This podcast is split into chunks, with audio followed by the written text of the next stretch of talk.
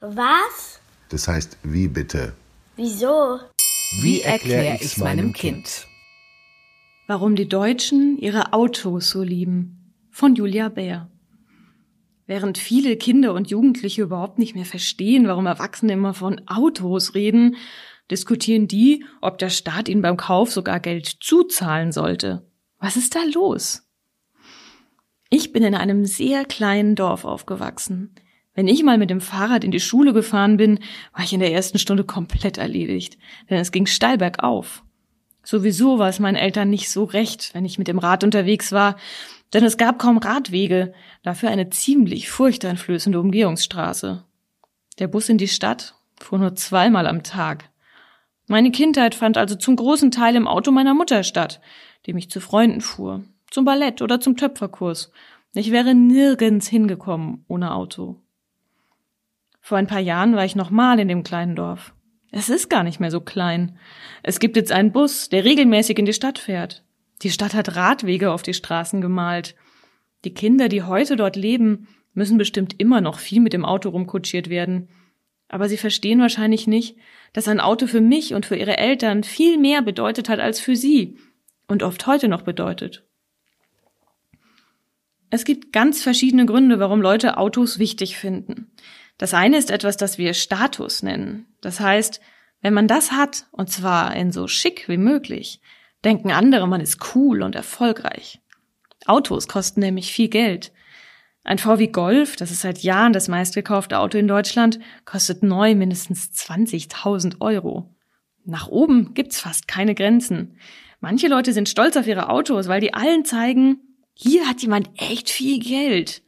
Das Auto als Statussymbol, das funktioniert seit Jahren, obwohl die Autos den Fahrern oft gar nicht gehören, sondern nur geleast sind. Das ist ein anderes Wort für gemietet. Aber man muss sich das so vorstellen. Heute gibt es teure Handys, Spielkonsolen, riesige Fernseher und anderen technischen Kram, mit dem man angeben kann. Das sind die Statussymbole, die Kinder und Jugendliche heute spannend finden. Als die Generation ihrer Eltern in dem Alter war, gab es in den meisten Haushalten ein Fernseher, dessen Bildschirm etwa so groß war wie ein aufgeklapptes A4-Schulheft. Telefone hingen an Schnüren und sie waren beigefarben. Damit konnte man wirklich nicht angeben.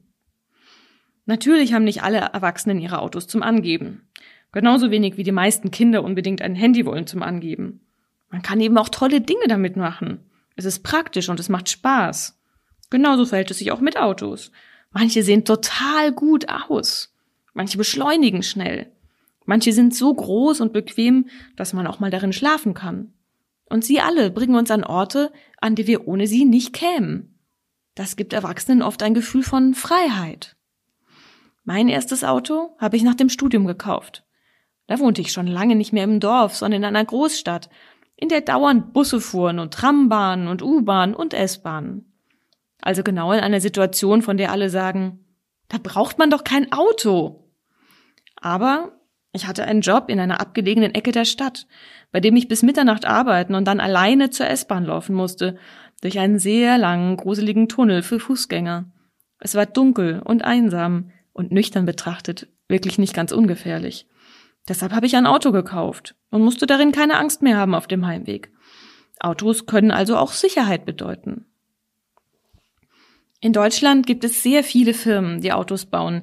Wir Deutschen sitzen also sozusagen an der Quelle und haben deshalb einen besonderen Bezug dazu. Das ist, als ob jemand dauernd gemischte Tüten kaufen will, weil er neben einem Kiosk wohnt. Außerdem werden die Straßen in Deutschland sehr gut gepflegt, so dass es Spaß macht, auf ihnen zu fahren. Wenn man alle fünf Meter einem Schlagloch ausweichen muss, wie in manchen anderen Ländern, ist das ziemlich anstrengend.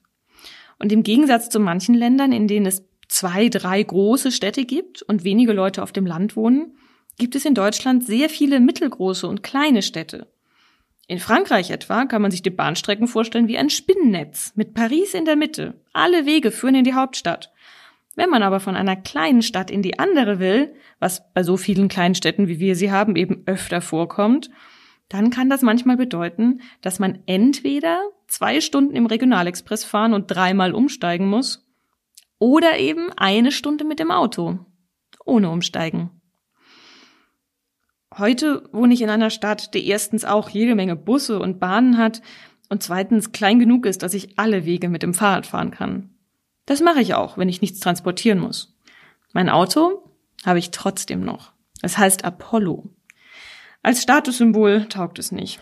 Dafür ist es erstens zu alt und zweitens müsste ich mal wieder die Krümel raussaugen. Besonders schnell fährt es auch nicht. Aber damit in den Urlaub zu fahren, einfach alles reinschmeißen und los, das fühlt sich immer noch nach Freiheit an. Außerdem, und das ist der Teil, über den Erwachsene nicht so oft reden, jeder hängt an seinem ersten Auto. Viele auch an ihrem zweiten und dritten und vierten. Gerade so wie Kinder an ihrem Spielzeug hängen.